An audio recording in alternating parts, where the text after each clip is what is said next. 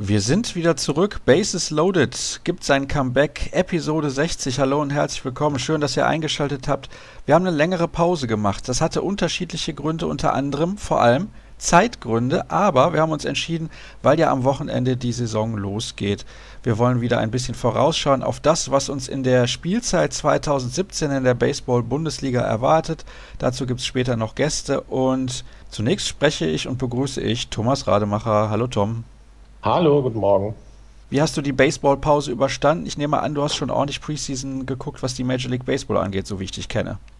Mm, es geht. Ich habe die Baseballpause ganz gut überstanden, habe ja auch viel Handball geguckt, wie du vielleicht weißt. Von daher, das ergänzt sich schon ganz gut. Sommer- und Wintersport. Ja, das ist in der Tat so, habe ich auch gemacht. Handballsaison läuft ja immer noch, Eishockey und Fußball sowieso. Und jetzt startet aber die Baseball-Saison. In der letzten Saison sind die Mainz Athletics deutscher Meister geworden und man kann sagen, durchaus verdient. Ja, das kann man so sagen. Haben gezeigt, dass sie dazu in der Lage sind, das zu schaffen und dann auch diesen, ja, dieses Durchsetzungsvermögen bewiesen, was man eben braucht, um dann Meister zu werden. Die wollten es unbedingt, hatten auch die nötige Verstärkung dann Beispielsweise in dem Thomas de Wolf, der dann ja schon so ein einer ist, der den Unterschied dann auch noch machen kann. Und haben sich dann äh, ja verdient oder unverdient, ist, kann man, ist im Sport immer schwer, aber haben sich dann doch ziemlich beeindruckend, wie ich finde, gegen die Regensburg-Legionäre im Finale durchgesetzt. Hättest du das den Mainzern vor der Saison zugetraut? Ich kann mich nicht mehr erinnern, hab, was du damals gesagt hast. oh, das. Ja, ich glaube schon. Also ich habe sie schon viel stärker gesehen wieder, ne? Als vor allem halt äh, 2014 waren sie ja gar nicht in den Playoffs und dann hat man sie ja doch immer besser gesehen und da kam ja dann auch die Verstärkung. Also während der Saison hat sich dann ja schon abgezeichnet, dass die Mainzer da eine große Rolle spielen werden. Klar, man hat immer so gedacht, ja, am Ende, da wird Regensburg oder Heidenheim das schon irgendwie machen. Aber Mainz ist dann der Favoritenrolle, die sie ja in der regulären Saison hatten. Sie sind ja auch Erster geworden, dann eben auch in den Playoffs gerecht geworden. Also von daher hat sich schon abgezeichnet, ob ich jetzt vor der Saison damit gerechnet habe. Vermutlich habe ich auf Regensburg getippt. Also das wäre jetzt, würde ich schon so sehen. Ich kann mich ehrlich gesagt, wie ich es gerade schon angesprochen habe, nicht mehr genau daran erinnern. Da müsste ich jetzt nochmal in unsere alten Folgen reinhören. Unser Favorit, das waren ja die Bonn Capitals, zumindest so ein bisschen. Und ja, die konnten die Erwartungen dann doch nicht ganz erfüllen. Also Favorit im Norden natürlich. Aber man hat mit ihnen gerechnet, sagen wir es mal so, dass sie vielleicht mal das schaffen können, ins Finale zu kommen oder vielleicht auch mal diesen ganz großen Wurf zu machen. Ja, nach wie vor gelingt das da nicht in der ehemaligen Hauptstadt, was ich schon ja, komisch ja, doch, sagen wir es einfach komisch. Warum fehlt da dieser letzte Schritt? Ist das irgendwie ein fehlender Killerinstinkt oder so? Da wollen die nicht unbedingt gewinnen? Sind die zu schnell zufrieden? Da kann ich nicht genug für reingucken, da, um das wirklich beurteilen zu können. Aber ähm, also ich finde, Bonn hat alles, um deutscher Meister zu werden. Und auch dieses Jahr wieder haben sie alles, um deutscher Meister zu werden. Nur irgendwie langsam habe ich so Zweifel, ob das dann wirklich noch ein realistischer Tipp ist. Naja, das Aus gegen Regensburg, das war auf jeden Fall deutlich. Zweimal 14 Punkte kassiert dann im letzten Spiel sieben Punkte kassiert, 0 zu 3 hat man die Serie verloren. Also das spricht eine deutliche Sprache, dieses Resultat. Wir wollen aber nicht zu sehr in die Vergangenheit schauen, sondern wir wollen auf das Aktuelle schauen. Wir schauen natürlich auf den Norden und auf den Süden. Und ich habe es eben schon angesprochen, zumindest ist es der Plan noch, Gäste begrüßen zu können in dieser Ausgabe. Ich möchte nicht allzu viel verraten, denn wenn das hinterher aus terminlichen Gründen nicht klappt, dann haben wir den Salat und das würde ich dann doch gerne vermeiden. Aber wir haben ein bisschen was geplant und Zunächst gucken wir mal auf das, was sich generell so geändert hat. Wer sind denn die Auf- und Absteiger? Ja, die Hannover Regions haben sich ja freiwillig zurückgezogen und dafür sind die Doren White Farmers wieder aufgestiegen und haben sich im Prinzip dann alles äh, von Hannover zurückgeholt, was ja auch damals dann nach Hannover gegangen ist, was äh, so ein bisschen Rang und Namen hat. Also unter anderem den Trainer David Wohlgemuth, jetzt in Hannover Trainer, Janis Wedemeyer, sehr starker Pitcher, also zumindest an guten Tagen auch Robert Dröge, Oliver Thieben, ne, Bundesliga erfahrene Spieler. Ja, also mit den Dorn White Farmers ist zumindest so als, als Überraschungsteam zu rechnen. Äh, sehr, sehr unberechenbar, sagen wir es mal so. ist also mit zu rechnen sehr unberechenbar. Tolle Formulierung, ja, okay. Aber ähm, ich glaube schon, dass die eine, eine Rolle spielen werden in der Bundesliga Nord. Und im Süden abgestiegen die Tübingen Hawks, aufgestiegen die Saarlouis Hornets. Wobei ich da schon gehört habe, dass Saarlouis dann nicht so stark wahrscheinlich sein wird diese Saison. Also ist da ein deutlicher Unterschied zu erkennen. Du hast ja auch gerade genannt, die Durren Wild Farmers haben sich da mit einigen Bundesligaspielern eingedeckt, die aus Hannover zurückgekehrt sind und die bringen ja auch eine entsprechende Qualität mit. Wenn ich mich recht entsinne, dann war das sehr, sehr eng zwischen den Teams aus Dortmund, Hannover und Köln in der vergangenen Spielzeit. Ich meine, die hätten alle so um die sechs bis acht Siege gehabt. Korrigiere mich, wenn ich da falsch liege. Ja, wobei Hannover hat natürlich am Ende ziemlich abgebaut, als man dann merkte, dass es irgendwie da so ein bisschen aufhörte. Es stand ja auch schon dann fest, dass der David Wohlgemuth dann wohl geht, dass das alles so ein bisschen, ja, so langsam sich dem Ende neigt. Aber klar, Hannover hat auch, ich fand vor allem in der ersten Saison, ein paar gute Überraschungen gelandet und auch gegen Top-Teams mitgehalten. Klar, vor allem haben sie ja, das sind ja Leute, wie Janis Wedemeyer, die haben ja früher schon in Doren gespielt, als Doren noch in der ersten Bundesliga war. Man weiß ja schon, was die können. Ne? Man hat das Gefühl, Janis Wedemeyer ist ewig dabei, aber der, der Junge ist erst 23. Das ist auch schon ganz interessant. Aber wieder keine acht Mannschaften im Norden. Schade. Ja, natürlich. Schade. Aber es ist eben so. Und wenn man ehrlich ist, ich weiß nicht, was von den Dortmund Wanderers dann wirklich zu erwarten ist. Ich glaube, das Leistungsgefälle ist erneut extrem hoch im Norden und im Süden glaube ich dann auch, dass mit Bad Homburg und Saarlouis da die beiden letztplatzierten Teams schon feststehen. Aber dann der Süden ist dann nach oben hin mit dem Sechserkopf schon äh, stärker besetzt als der Norden, ja. Bevor wir dann ganz ins Detail gehen, ähm, ich wollte da nochmal was nachfragen und zwar, ach ja, es sollten ja Interleague Games kommen irgendwann. Da gab es einen Plan, aber der ist wieder umgeworfen worden. Was habe ich da gehört? Stimmt das? Da bist du nicht ganz richtig informiert. Es kommen Interleague Games. Die Saison wird ganz normal durchgespielt, wie das immer schon war. Nur man beeilt sich ein bisschen mehr mit dem Spielplan. Das heißt, man ist dann schon, ich glaube, Anfang Juli fertig mit der Saison oder Mitte Juli. Und dann folgen Interleague Games. Die besten vier Mannschaften im Norden treffen auf die besten vier Mannschaften im Süden. Jeder gegen jeden. Also die Nordmannschaften spielen nicht nochmal gegeneinander. Da werden die Ergebnisse der regulären Saison gewertet. Man empfängt dann eben zwei Mannschaften zu Hause und zweimal muss man auswärts ran.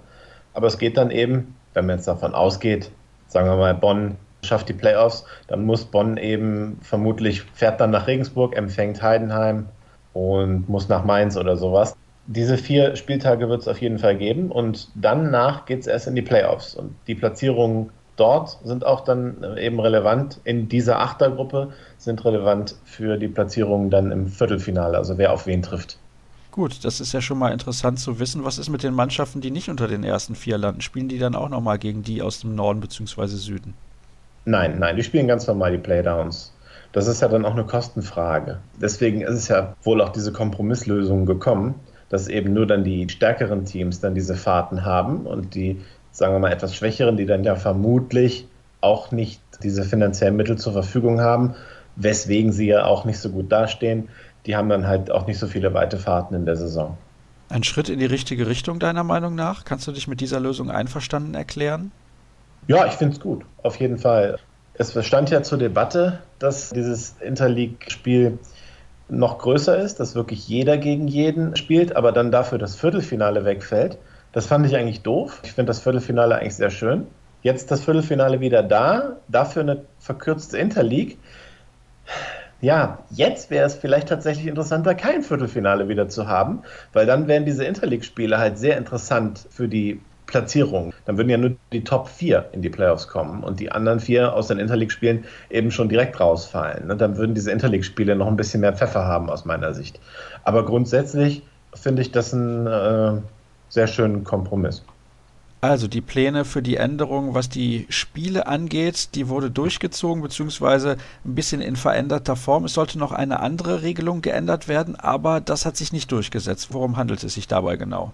Es sollte so sein, dass die EU-Ausländer auch als ganz normale Ausländer geführt werden. Sprich im ersten Spiel zwei auf dem Feld stehen können und im zweiten Spiel dann zwei plus der Pitcher ausländische Herkunft haben dürfen. Also auch eben die EU-Ausländer.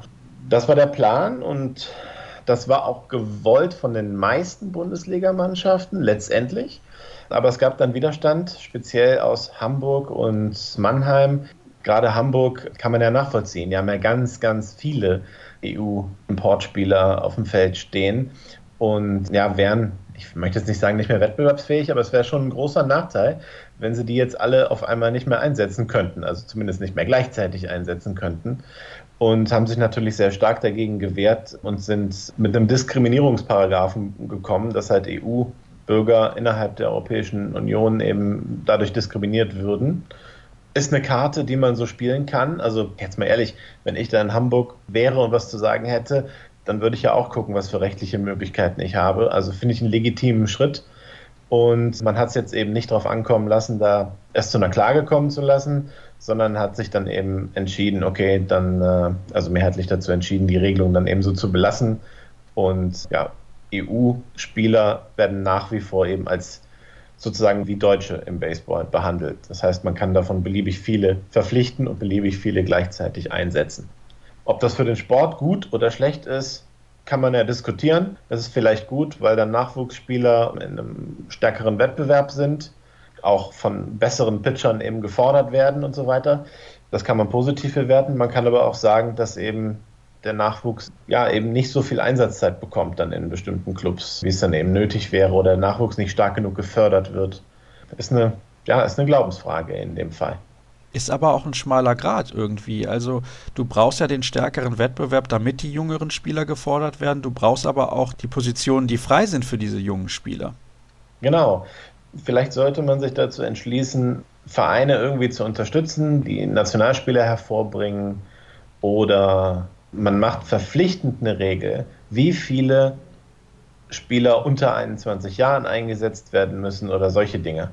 Das müsste man sich mal überlegen. Da gibt es ja auch Vorgaben aus anderen Sportarten, die ja das gleiche schon erlebt haben. Zum Beispiel im Eishockey, da finde ich es ehrlich gesagt ganz schlimm, wie wenig deutscher Nachwuchs da gefördert wird. Das sind ja ganz, ganz, also es gibt Vereine, die haben, spielen ja fast komplett ohne deutsche Spieler und würden es tun, wenn es nicht jetzt eine Regel geben würde, die es vorschreiben würde, dass man eben auch deutsche Spieler einzusetzen hat. Sowas kann ich mir vorstellen, dass sowas mal kommt. Vielleicht dann zur nächsten Saison. Das wäre ja dann jetzt wohl ein bisschen kurzfristig gewesen, wo die Regel dann ja jetzt gekippt wurde. Da empfehle ich übrigens mal in den Podcast 5 gegen 3 reinzuhören, denn da war das auch schon häufiger Thema, was die Anzahl der deutschen Spieler in der DEL angeht. Aber das hat da auch sehr, sehr viel mit den finanziellen Möglichkeiten zu tun und deutsche Spieler sind da extrem teuer. Gut, da wollen wir aber jetzt nicht drüber diskutieren. An dieser Stelle gibt es sonst noch irgendwas Allgemeines, was die Bundesliga betrifft, was sich geändert hat in diesem Winter? Nee, das sind die beiden entscheidenden Sachen gewesen. Also die eine Nichtänderung und die Änderung auf Interleague. Denkst du, kurze Nachfrage noch zur Ausländerregel, dass die irgendwann so kommen wird oder dass man da noch ein bisschen rumdoktern wird in naher Zukunft? Es könnte ja sein, wenn man jetzt Hamburg lange genug Zeit gibt, sagen wir mal zwei Jahre, dass sich da der Verein darauf einstellen kann und sagt, okay, in zwei Jahren ist diese Regelung für uns in Ordnung. Wenn, dann wäre es ja wirklich eine freiwillige Verpflichtung der Vereine, dass sich alle da wirklich drauf einlassen, weil man sich rechtlich nicht ganz sicher ist, ob das wirklich so dann absolut funktionieren kann. Ich kann mir wirklich eher vorstellen, dass man sagt, so und so viele Nachwuchsspieler oder so müssen eingesetzt werden, dass man eher so diesen Weg geht, anstatt eine drastische Reduzierung zu machen. Ähm, ich glaube aber, irgendwas wird auf jeden Fall kommen. Ich glaube auch, dass das noch nicht das Ende dieser Geschichte ist, dass da noch ein bisschen diskutiert wird in den nächsten Jahren. Aber das lassen wir einfach ganz entspannt auf uns zukommen, genauso wie den Rest der Sendung. Wir machen jetzt eine erste kurze Pause und gleich blicken wir dann ein bisschen genauer in den Norden der Baseball-Bundesliga 2017. Weiter geht's in unserer Vorschau auf die Baseball-Saison 2017 in der Bundesliga und ich hatte es eben gesagt, wir sprechen jetzt über den Norden. Die Teams im Norden sind ja auch klar: Soling, Hamburg, Paderborn, Bonn, Dortmund, Doren und Köln. Und du hattest es zu Beginn der Sendung schon erwähnt, Tom. Du traust den Bonn Capitals erneut zu, deutscher Meister zu werden. Sie waren zwar im letzten Jahr ein bisschen davon entfernt, haben eine gute Regular Season gespielt, aber dann doch in den Playoffs, zumindest im Halbfinale gegen Regensburg, ich hatte es eben gesagt, ordentlich geschwächelt. Warum schätzt du die Bonner erneut so stark ein? Wie sieht es da kadertechnisch aus? Der Kader hat sich nicht verändert im Vergleich zur vergangenen Saison, bis auf einen Zugang. Und das ist ein richtig guter Pitcher, Angelo Paulino. Der wird dann, nehme ich an, im zweiten Spiel auf dem Mount stehen. Und ja, weil Wilson Lee war ja dann auch als Pitcher nicht mehr ganz so stark letztes Jahr. Von daher gehe ich davon aus, man spielt mit Sascha Koch und Paulino eben. Und ja, Wilson Lee ist natürlich weiterhin am Schlag eine absolute Macht und die üblichen Verdächtigen haben sie in Bonn auch noch. Also Spielertrainer Bradley Roper Hubbard, Daniel Lamp Hunt, der immer für einen Home Run gut ist und dann noch die ganzen Eigengewächse, die ja auch immer besser werden sollten eigentlich und ein immer besseres Team werden. Ne? Von daher, die können auf keinen Fall schlechter sein als letztes Jahr.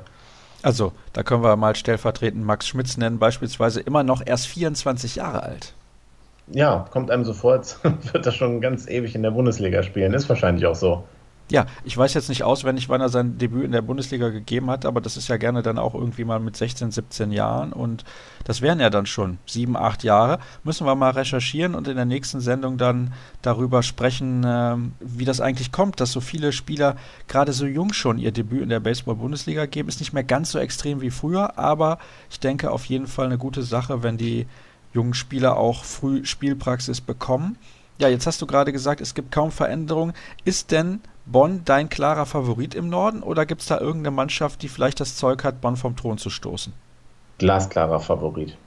Du darfst das gerne etwas ausführen. Es gibt keine Mannschaft, die Bonn vom Thron stoßen kann, aus meiner Perspektive.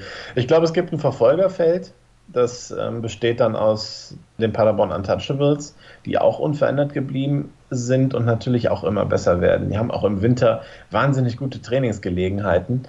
Die werden also auch nochmal einen Schub gemacht haben von der letzten auf diese Saison und natürlich alle ein Jahr mehr Bundesliga-Erfahrung haben. Also die bauen davon unten ja jetzt seit ein paar Jahren konsequent auf. Von daher rechne ich mit Paderborn nochmal stärker als letztes Jahr. Und ähm, Hamburg, ne, da die haben sich ja wieder mit einigen Spielern da eingedeckt, also ein paar Zugänge bekommen, wo man jetzt nicht genau weiß, wie gut sind die, aber mit Hamburg ist natürlich immer zu rechnen werden im Verfolgerfeld sein. Und ja, vielleicht auch die Solingen Alligators, wo ich schon denke, ja, Dominik Wolf spielt nicht mehr, Julian Steinberg spielt nicht mehr, der ja das jetzt seit Jahren da catcht. Da verliert man schon zwei sehr, sehr gute Spieler und ähm, jetzt die Zugänge, das ist so ein bisschen wild. Also ich glaube, einige haben die Alligators da überhaupt nicht auf der Rechnung und ich kann mir vorstellen, dass sie dann doch auch so ein bisschen den Überraschungseffekt auf ihrer Seite haben könnten. Das muss man dann mal, muss man mal abwarten, wie sich das entwickelt. Erstmal so von meinem Gefühl her würde ich denken, Solingen hat eine Chance, um den zweiten Platz mitzuspielen, aber grundsätzlich glaube ich, dass Paderborn da vielleicht auch die Nase vorne haben könnte dieses Jahr. Wird auf jeden Fall eine enge Geschichte, aber ich glaube, alle drei Mannschaften haben keine Chance, Bonn einzuholen. Also nicht, vielleicht mal in einem Spiel, aber nicht auf die gesamte Saison gesehen. Und Doren Doren würde ich dann auch noch so im erweiterten Kreis sehen. Wobei, ja, also mein Tipp ist schon, dass diese genannten vier Mannschaften, also Hamburg, Solingen und Paderborn, hinter Bonn zurückliegen. Also das aber, dass die ersten vier Plätze sind um das Playoff-Rennen. Der Nachteil der Solingen Alligators ist, wenn man solche Spieler verliert, die jahrelang mit dabei gewesen sind, erstmal müssen die sportlich ersetzt werden, die müssen aber auch menschlich im Mannschaftsgefüge ersetzt werden. Gewiss, ja, natürlich. Wobei, ja, ich glaube schon, dass man da jetzt einen guten Trainer hat. Also der Wayne O. Letztes Jahr hat das ja nicht so richtig funktioniert unter dem Ron Fraser da und jetzt ist Wayne O der Trainer, der auch 2014 äh, mit der Mannschaft deutscher Meister geworden ist, letztes Jahr noch als Pitcher nachverpflichtet wurde. Also es war ein richtiger Führungsspieler und der ist halt auch sehr beliebt. Und das Interessante ist, wenn man mit, sich mit Wayne O unterhält, vorher, bevor ich dieses Gespräch mit ihm hatte, hatte ich das Gefühl, okay, Soling wird Mühe haben, in die Playoffs zu kommen. Als ich fertig war, eine halbe Stunde später, hatte ich den Eindruck, war ich kurz so benebelt davon, von diesem Gespräch im positiven Sinne, dass ich dachte, okay, die Alligators werden deutscher Meister. Der ist so, hat so eine mitreißende Art dann an sich. Das kann ich mir schon vorstellen, dass sich das auch sehr positiv auf eine Mannschaft auswirkt. Und das war letzte Saison überhaupt nicht gegeben. Dann bin ich sehr gespannt, ob sich das also ändert in Soling. Ich habe es gerade gesagt, wichtige Spieler, du hast sie auch erwähnt, namentlich Dominik Wolf und Julian Steinberg, mussten ersetzt werden. Und ja, ich bin der Meinung, dass der Kader ja auch schon in dem Jahr davor etwas an Qualität verloren hatte. Da hatte Mobut gereiht seine Karriere beendet. Und ich bin mir nicht sicher, ob das zu Platz 2 reichen wird. Paderborn sehr, sehr eingespielt. Das ist natürlich auch ein riesiger Vorteil, dass die mit dem exakt gleichen Kader in die neue Saison gehen können. Sehr, sehr ungewöhnlich übrigens. Und bei Hamburg, die kommen eigentlich immer hinten raus in der Saison. bin sehr gespannt, ob das dann auch in diesem Jahr vielleicht mal zu einem zweiten Platz reicht. Ist durchaus im Bereich des Möglichen, meiner Meinung nach. Oder siehst du das komplett anders? Ich halte es nicht für unmöglich. Ähm, also, dass Bonn Erster wird, Hamburg Zweiter, Paderborn Dritter, Solingen Vierter, so eine Reihenfolge halte ich nicht für unrealistisch. Aber auch jede andere nicht, außer dass Bonn Erster ist. Das, das halte ich für sicher. Ich glaube, das wird ein richtiger Dreikampf werden zwischen den Mannschaften. Und ja, gerade Hamburg, da weiß man nie, was da genau bei rumkommt. Das ist eine sehr, sehr unberechenbare Mannschaft. Für Bonn sind diese Interleague Games am Ende der Saison wahrscheinlich ein riesiger Vorteil. Wenn der Wettbewerb zu Beginn des Jahres im Norden nicht so stark ist, können sie sich da nochmal so in Richtung Playoffs akklimatisieren.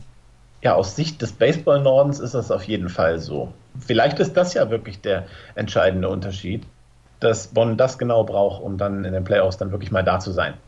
Wir werden es abwarten, weil aktuell können wir das natürlich überhaupt nicht einschätzen, wie sich das auswirkt, vor allem auch, wenn diese Mannschaften dann mehr Reisebelastung haben. Schauen wir mal, was wir noch übrig haben im Norden. Doren hast du ja eben schon angesprochen. Und dann haben wir da noch Dortmund und Köln. Sind die denn wirklich so viel schlechter als der Rest des Nordens? Ich denke schon. Also mit Dortmund rechne ich überhaupt gar nicht. Wir haben zwar jetzt auch zwei Zugänge präsentiert, aber was man so aus, aus, Dortmund hört, ist wirklich nicht so positiv.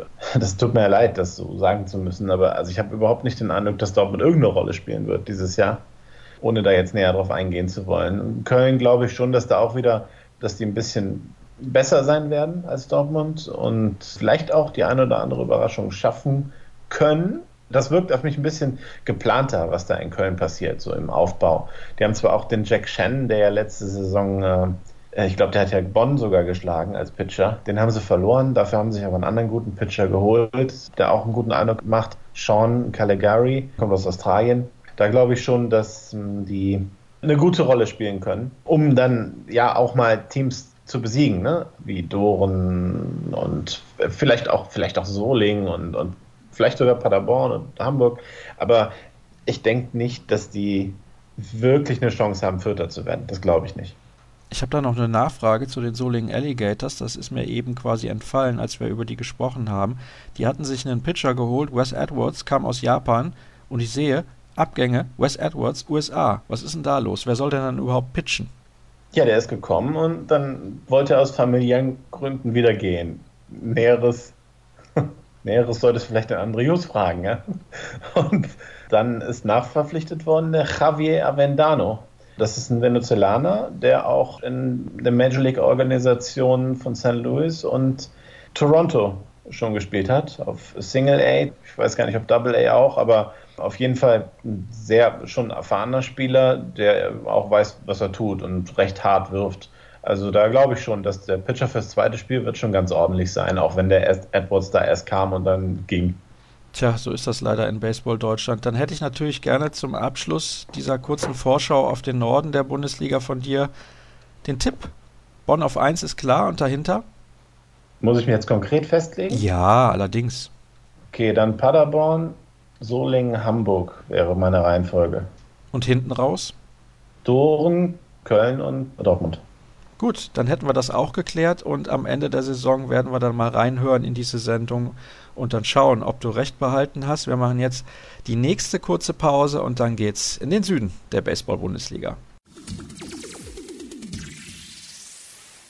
Wir sind angekommen im Süden der Baseball-Bundesliga und weil Tom eben den Namen André Hughes schon erwähnt hat, den werde ich auf jeden Fall gleich begrüßen nach diesem Take und vielleicht haben wir dann auch noch einen zweiten Gast, das ist zumindest der Plan in der heutigen Sendung. Kurzes Gespräch einfach darüber, was ist los im Verein, wie sind die Veränderungen und was ist von der kommenden Spielzeit zu erwarten. Also André Hughes von den Solingen Alligators hat spontan zugesagt und wir haben eigentlich auch eine Zusage von einem Spieler, Trainer, ja, ich weiß gar nicht. Gucken wir mal, was er zu sagen hat aus dem Süden der Baseball-Bundesliga. Und dahin geht es jetzt. Und die größte Veränderung wahrscheinlich ist natürlich nicht nur, dass die Tübingen Hawks nicht mehr mit dabei sind und die Saarlouis Hornets jetzt in der ersten Baseball-Bundesliga spielen, sondern vor allem ein großer Name der Baseball-Bundesliga bzw. des Baseballs in Deutschland ist wieder zurück in der ersten Liga, nämlich Martin Helmich.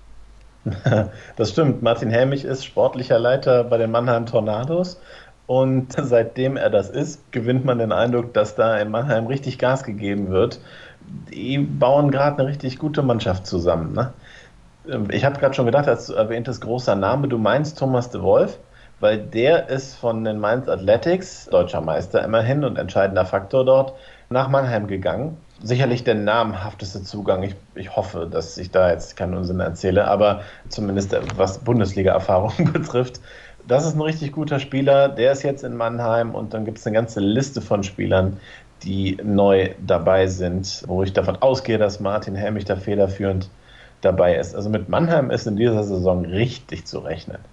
Ja, bei Thomas de Wolf können wir zumindest einschätzen, was er in der Bundesliga zu leisten imstande ist. Und das ist jede Menge. Du hast es gerade gesagt, ein ganz, ganz wichtiger Faktor beim Gewinn der deutschen Meisterschaft der Mainz Athletics. Und gut, dann gehen wir doch mal der Reihe nach durch. Fangen wir mal an mit, naja, wo fangen wir denn mal an? Fangen wir mal an mit den Heidenheim Heideköpfen. Ja, die Heidenheim Heideköpfe waren ja letztes Jahr nicht so stark wie in dem Meisterjahr davor. Und dieses Jahr gibt es ein bisschen Fluktuation. Wes Roma, Terrell Joyce sind beide gegangen. Philip Howard hat seine Karriere da beendet. Und jetzt als Zugang haben sie aber gerade verpflichtet Mitch Nielsen. Das ist so ein richtig guter Spieler. Also der, egal wo der gespielt hat, der war, der war richtig gut. Von daher kann ich mir schon gut vorstellen, dass mit Heidenheim in dieser Saison auch wieder zu rechnen ist. Also das sind ja die, die üblichen Verdächtigen da oben. Ne? Heidenheim und Regensburg. Muss man mal sehen. Ne? Aber also Mannheim ist eben die große Wildcard, wie gesagt.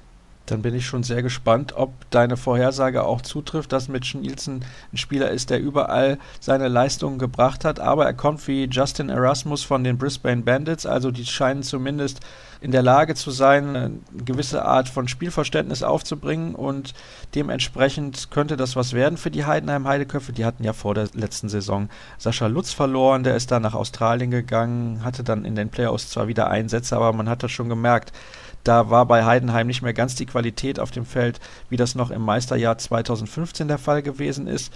Die München Hard Disciples, das sind ja für mich immer so eine Mannschaft, die, also Justin Erasmus hat dort auch gespielt, das noch kurz als Erwähnung dazu, die ja in der Vergangenheit immer so, ja, ganz knapp dran waren und dann mal wieder gescheitert sind und doch nicht. Also ich habe immer relativ gute Erwartungen, beziehungsweise hohe Erwartungen an diese Mannschaft, aber irgendwie können sie die nie so zu 100 Prozent erfüllen. Geht es dir ähnlich?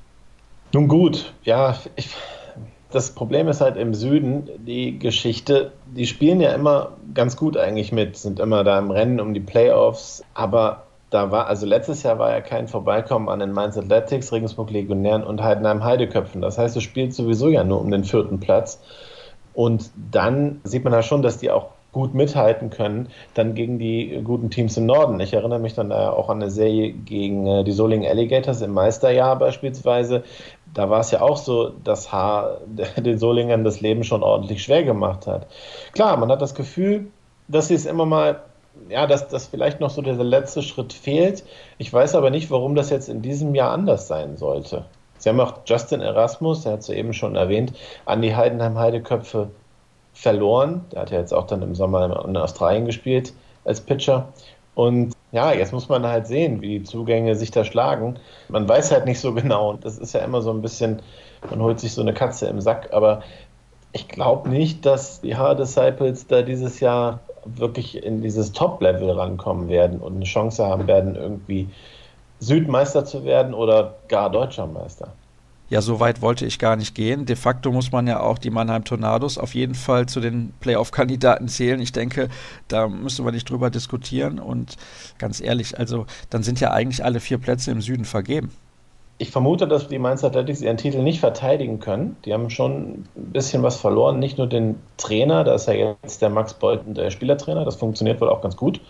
Aber da ist schon ein bisschen Qualität gegangen mit dem Thomas de Wolf und auch Mike Larsen hat seine Karriere beendet. Dann haben sie Jonathan Wagner übrigens an den Mann Tornados verloren. Da ist so ein bisschen was weg. Pitching-mäßig ist natürlich immer noch, sind sie natürlich immer noch sehr, sehr stark.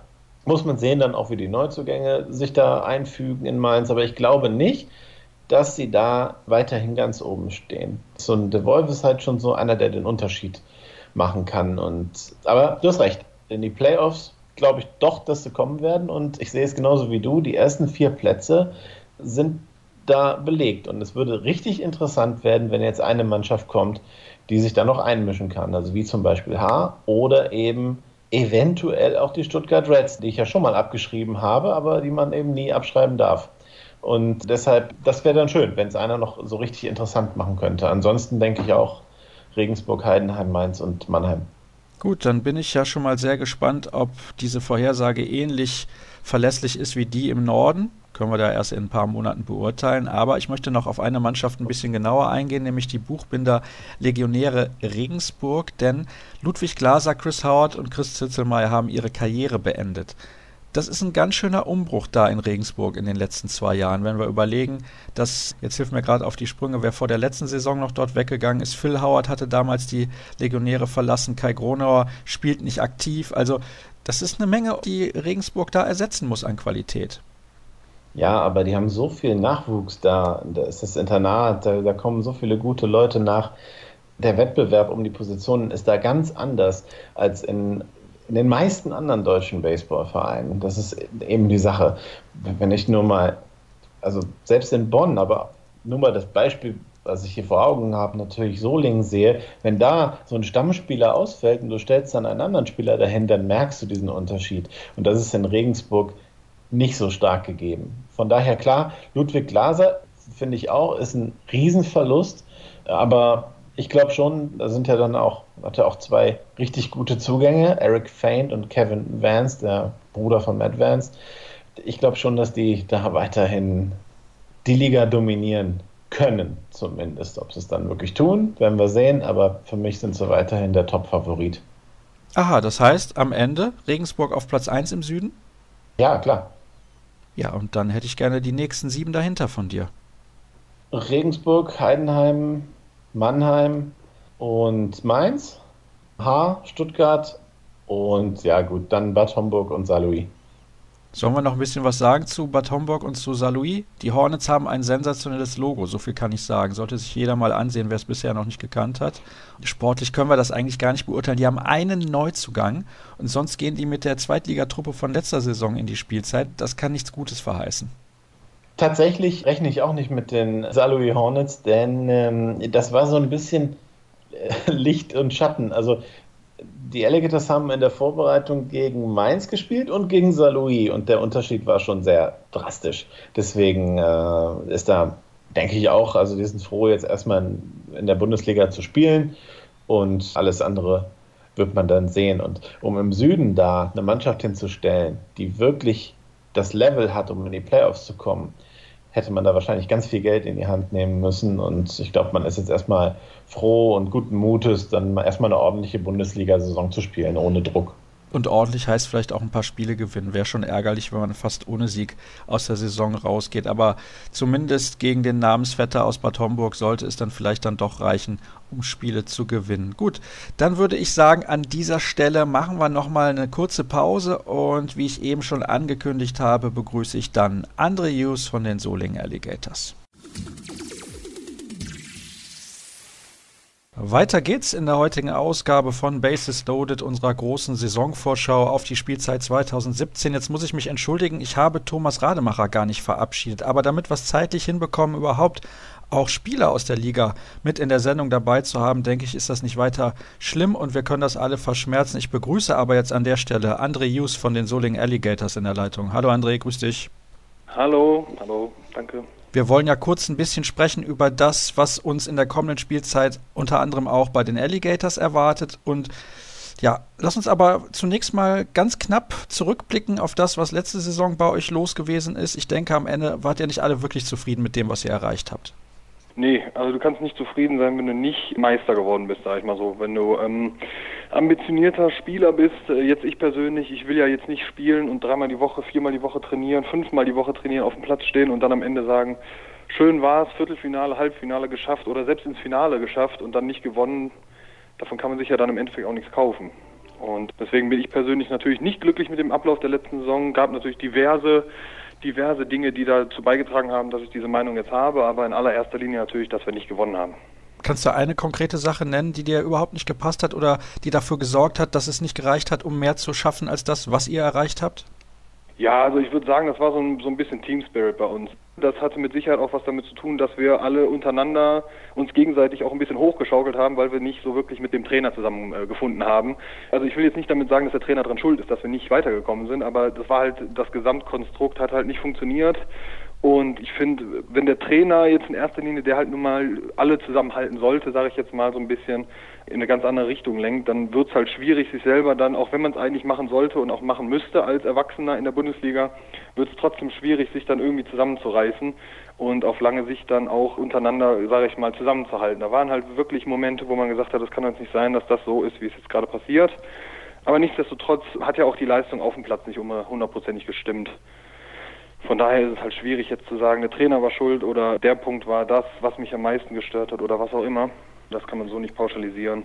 Ihr habt einen neuen Trainer zur neuen Saison. Ist ein alter Bekannter, haben wir eben in der Sendung schon drüber gesprochen. Wayne O. Tom hat gesagt, er ist begeistert von ihm, weil er ganz anders ist als Typ zu eurem vorherigen Trainer. Er ist so extrem positiv und der kann dir auch was verkaufen, was vielleicht eigentlich gar nicht so stimmt. Empfindest du das als Spieler auch so?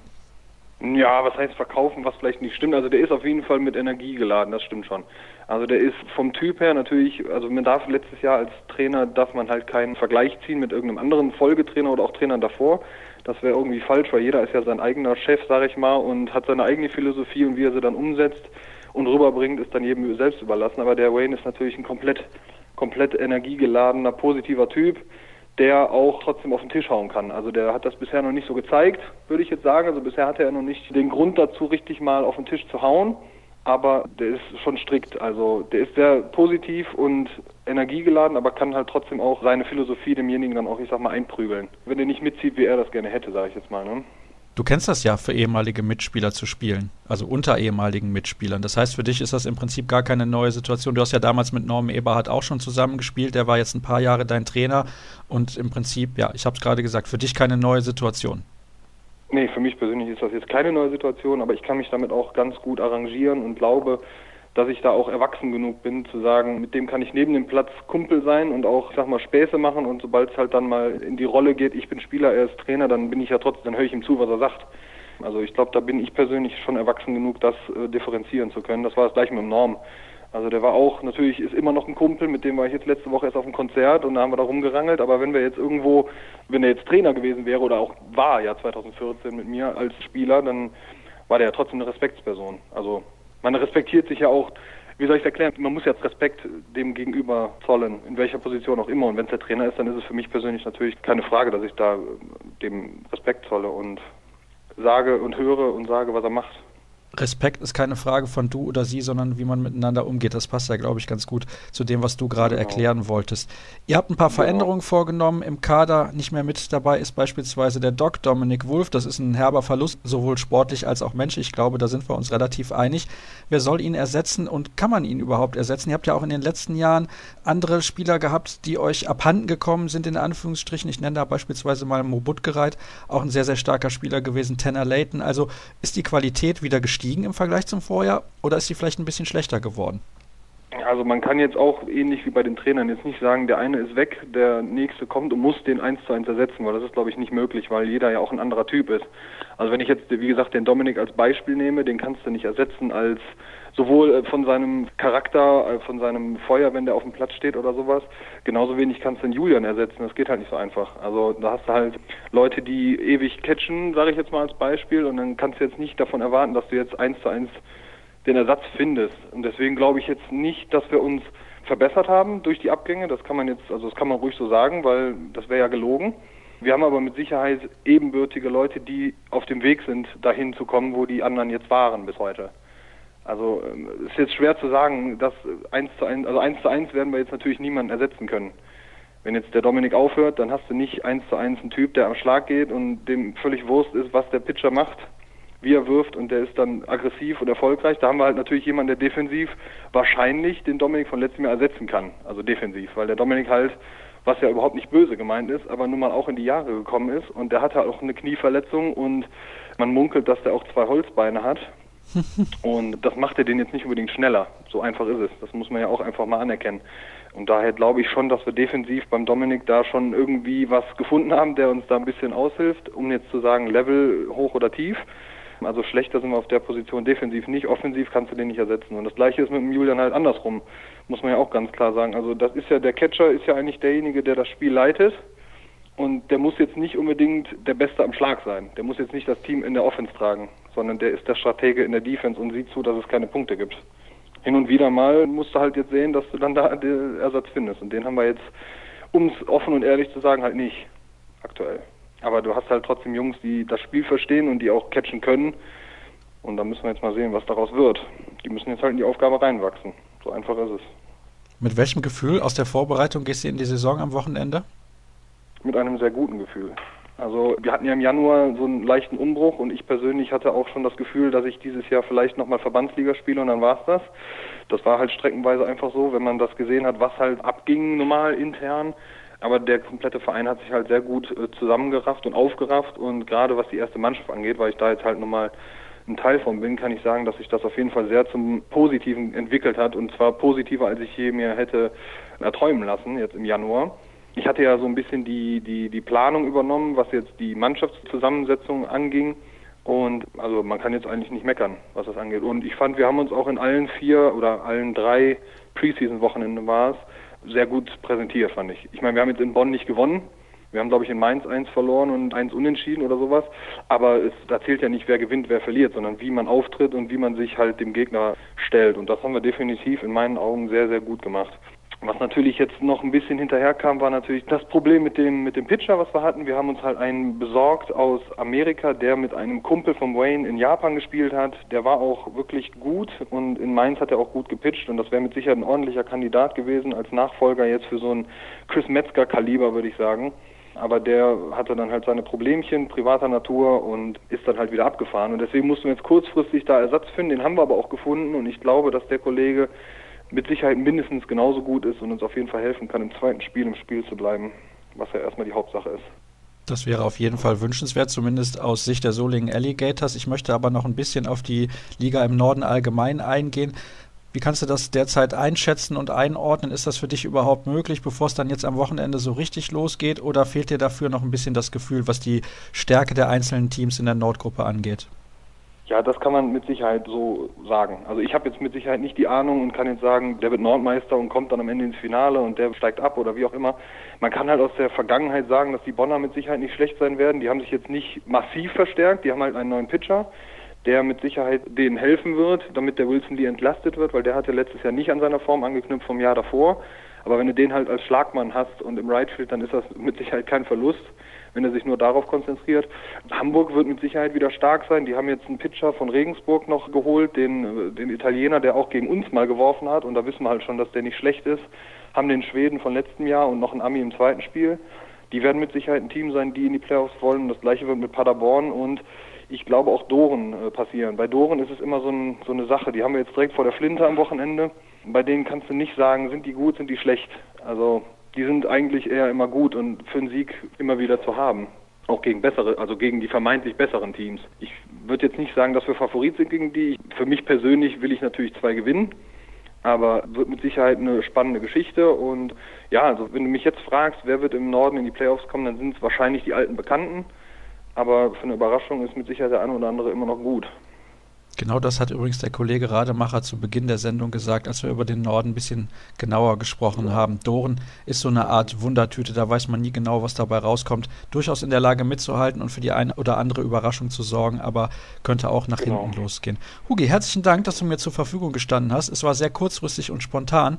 Und dann soll es das gewesen sein an dieser Stelle. Ich hatte ja noch auf einen zweiten Gast spekuliert, aber das hat zeitlich einfach nicht mehr gepasst.